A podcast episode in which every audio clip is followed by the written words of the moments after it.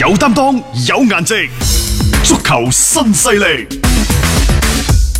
喺過去呢一兩日呢，中國嘅球迷呢都被另一條消息所刺激到嘅。啊你話好事定壞事呢？嚇，南野拓實就已經係嗯作實咗啊啊！加盟利物 浦兩種講法，一種係七百五十萬歐嗯元，一種係八百二十五萬歐元。但係無論邊種講法都好，都難逃呢就南野拓實呢就加盟利物浦嘅嗰個事實啊事實啊咁再加上呢，就誒、呃利物浦嘅回聲報亦都抄翻五年前，其實佢嗰陣時已經效力細斯堡紅牛噶啦，佢、嗯就講呢，佢話將來有朝一日我一定要加盟利物浦。點解呢？佢話高普已經加盟利物浦，啊佢好、欣賞呢一個主教練，哦嗱願意為佢效力。人格魅力啊人哋唔係人格魅力一回事啊，大雄，呢啲係心中有夢想啊，你就朝住呢個夢想去啦。啊嚇係好啦，其實呢一個南野拓實，可能佢喺細斯堡紅牛嘅人工啊，同我哋中超嘅相同年紀啲球員，我舉個例子，譬如韋世豪。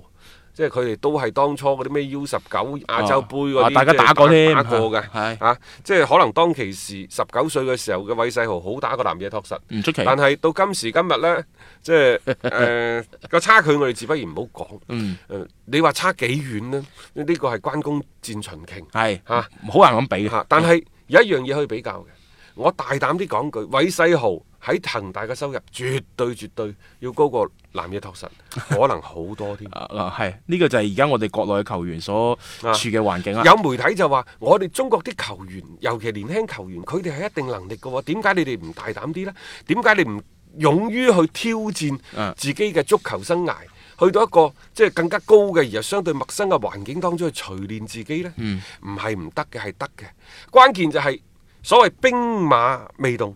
糧草就先行。嗯啊，而家就話武磊係全村人嘅希望嚇，但係我哋忽視咗一個事實就係、武磊當初喺上海上港過到去呢一個啊愛斯賓奴嘅時候，其實上港係負擔咗相當一部分 嘅人工，打點晒一切㗎啦，亦就話喺武磊嘅收入。唔會大幅下降嗯嘅情況之下，又或者係持平之前喺上港嘅收入之後，佢去到嗰邊哦去到嗰踢波，度，呢、個亦都係即係當初我哋引進來走出去嘅其中一個舉措，無非都係想最後為大國家隊效力嘅啫，嗯係咪嚇？所以呢種係走咗出去。咁而家呢，成日大家就會講，喂，韋世豪啊、楊立瑜啊，到你哋嘅咯喎，啊，你哋可唔可以勇敢啲啊，嗯啊走走出出去呢一步啊？啊咁如果我係佢哋呢，就好簡單嘅啫，收入怎麼辦？我而家淨係睇住即係。各種各樣都係比較好嘅情況之下，都係逐漸向好嘅情況之下，你要我去即係人係一個相對穩定，嗯啊又比較安逸。當然你話恒大隊內嘅競爭係好勁嘅啦，但係佢喺大嘅環境扶持年輕球員嘅環境當中，佢只要通過自己嘅努力，佢係可以攞到一個嘅主力嘅位置，攞到一個穩定收入。你要佢去走，呢度、有熟悉嘅語言環境、球隊嘅隊友等等嚇，天時地利人和非常熟悉。你去到一個陌生嘅環境，你怎麼辦？嗯，即係關啊鍵就係其實你如果唔能夠保證到佢現有嘅一啲嘅即係特別係收入啊，嗯你嗌佢去嗰邊去即係去追尋自己嘅一個夢想，我覺得好似有啲咁多唔不切實際咯。我覺得即係作為球員嚟講，我而家喺國內已經攞到比喺國外效力多好多倍嘅一個收入。韋世豪啊，仲係一個心直口快嘅人。喺上賽賽季尾嘅時候，幾個月之前，嗯記者就問到佢，即係呢個所謂留洋嘅問題。嗯佢回答好直接嘅，佢話：而家我喺恒大幾好啊，點解要留 洋呢？短期之內我都唔選擇會留洋。好啦，幾個月之後嘅呢一段時間，韋世豪呢就轉口風啦。我相信會唔會又係有領隊批評咗佢？呢啊個心直口快人嚟嘅，佢話條件允許而係適合嘅話啊，佢願意一試。冇錯，冇錯啦，啊即係咁樣講呢，就比較大體啦。啊 即係喺喺恒大幾好啊，做咩要走啊？呢、個呢，就係實質上心裏邊嘅一個説話，亦都係我覺得代表咗好多而家中國嘅一啲年輕球員嘅佢哋嘅一個心聲。既然喺國內嘅聯賽，我可以揾到咁樣樣咁豐厚嘅啊回報，即係而家好多人都話呢個武磊係全村人嘅希望，咩武磊周記啊，即 係踏出咗呢一個勇敢的第一步等等，所有人都忽視咗個 事實，就係武磊係喺攞到咗一定嘅承諾啊，同埋一定嘅保障嘅情況之下，先至加盟到愛斯賓奴。但係呢樣嘢亦都啱嘅，係所謂人往高處走，水往低處流。嗯如果唔係就點會有咁多咩葡甲西丙嗰啲球員，即係紛紛年輕球員紛紛其回實流都係國內嘅聯賽啊有一定嘅即係所謂嘅你有目的又好啊或者保障都上好世啦紀啊九十年代嘅時候，即係我哋嘅中超呢，就其實佢哋包括李鐵啊、李偉峰啊、係啊等等鄭智啊、係啊啊孫繼海，佢哋可能當其時佢哋嘅收入好高，呢個係相對於其他各行各業，嗯但係相對歐洲嘅足球俱樂部嚟講，佢嘅人工係上升咗嘅，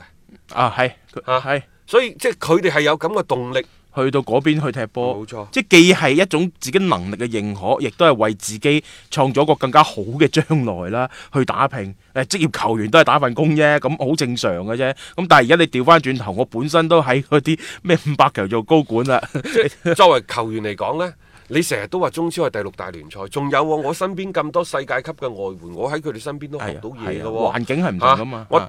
如果你話去到咩愛斯賓奴嗰度學到嘢，你企喺保連奴嘅身邊呢，你亦話企喺第二個人嘅身邊咧，佢並唔係唔得嘅喎。你再加上啲外教啊等等各項嘅即係後勤嘅保障措施，有咩唔同呢？嗯實際上係真係有好大嘅唔同，嗯因為人哋嘅文化嘅傳承，整個足球嘅氛圍，包括啲訓練嘅質量啊、對抗啊、啊比賽嘅質量等等，都有好大嘅唔同。你真係會有好大嘅提高。我覺問得題，嗯就算我唔提高都好，即係作為我係球員咁樣， 我就算唔係提高都好，你聯賽嘅水準都唔係咁高啫。誒啊，如果叻咗我一個，我又冇咁嘅即係所謂嘅。誒誒呢一個咁大嘅心臟話，我企出嚟要帶住中國足球啊負重前行，呢、個歷史嘅責任就係我哋孭啦。佢又好似冇咁 嗯冇啊。冇咁高嘅境界。啊，與其係咁，我倒不如而家好食好住。嗯，啊留留喺國內係嘛，踢下比賽咁，反正其實老實講啊，邊個上去踢，我講嘅國足啊，都係咁上下啫。即係對於佢哋嚟講，可能其實呢個選擇係非常之輕而易舉嘅。即係如果你一旦有一啲其他嘅條件上邊可以同佢哋創造出嚟，啊，你安心去啦，反正好多嘢都同你保又或障者到嘅。咁講，即係我哋一啲年輕球員，因為 U 廿三嘅政策等等嚇，佢哋已經提前實現咗自己嘅人生嘅夢想，喺、嗯某種程度上亦都實現咗財富嘅自由。係即係心中如果冇夢想，你仲有咩前進嘅動力嗯動力呢？南野拓實即係正式加盟利物浦之後，佢接受即係利物浦官網採訪嗰陣時，佢話自己呢，由始至終都夢想。有朝一日成為紅軍嘅一員，當然呢個可能係客氣嘅説嗯話嚇，等等嚇。啊咁啊，但係即係我相信佢去到一個更高水平嘅俱樂部或者歐洲一線嘅豪門去效力，